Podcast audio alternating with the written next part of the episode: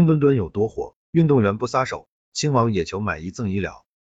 二月五日晚，北京二零二二官方特许商品旗舰店发出公告，对店内吉祥物毛绒玩具手办进行限购，在店内实行限流。冰墩墩这几天光速圈粉，热度大到连卖周边的店家都 hold 不住了。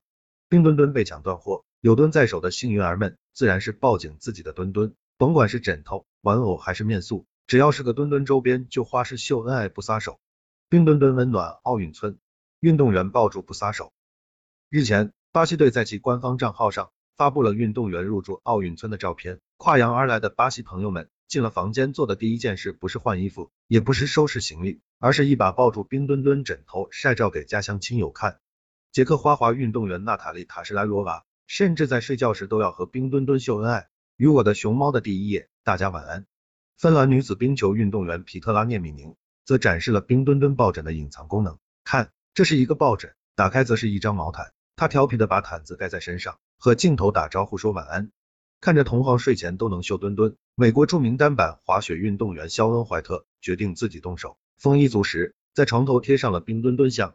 运动员们不只是在房间里对冰墩墩爱不释手，在奥运领奖台上，冰墩墩也和奖牌一样被他们揣在怀里。这种限量版金色冰墩墩。在冬奥领奖台上和奖牌一起发放。二月五日，挪威名将特蕾斯约海于格在女子双追逐项目上夺冠，这是北京冬奥会产生的首枚金牌。赛后，约海于格抱紧刚赢得的冰墩墩直呼太可爱了，我太喜欢了，特别是在领奖台上得到冰墩墩，送亲人只能靠赢。亲王请求买一赠一。二月五日晚。中国代表团在短道速滑两千米混合接力中夺取首金，匈牙利队的刘少林、刘少昂两兄弟则为他们的队伍夺得一枚铜牌。赛后，拥有中国血统的刘少林接受采访时也紧抓着冰墩墩，表示这个留给自己。至于三岁的妹妹，自己争取哪天再赢一个给她。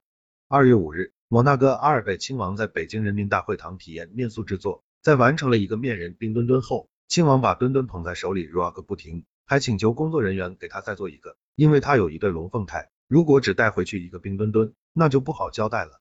冰墩墩火出大气层，天问去火星都带着。冰墩墩有多火？早就火出大气层，火到火星了。二月四日晚，北京冬奥会开幕，远在三两亿公里外的天问一号也晒照亮出了自己的老粉身份。听说可爱的冰墩墩雪融融火了，瞧，这不我们早就带他们上火星了。冰墩墩这么火，手握绝版周边的老粉们。现在是扬眉吐气，有网友晒出了自己的冰墩墩磁吸徽章，说这是冰墩墩二零一九年九月十七日正式亮相时发行的，全球限量二零二二。徽章背后还印着冰墩墩生日。对于目前一墩难求的情况，北京冬奥组委也在二月六日出来回应了，表示正在加大协调供应。冬奥组委还提醒大家，除了关注冰墩墩之外，还要关注雪融融哦。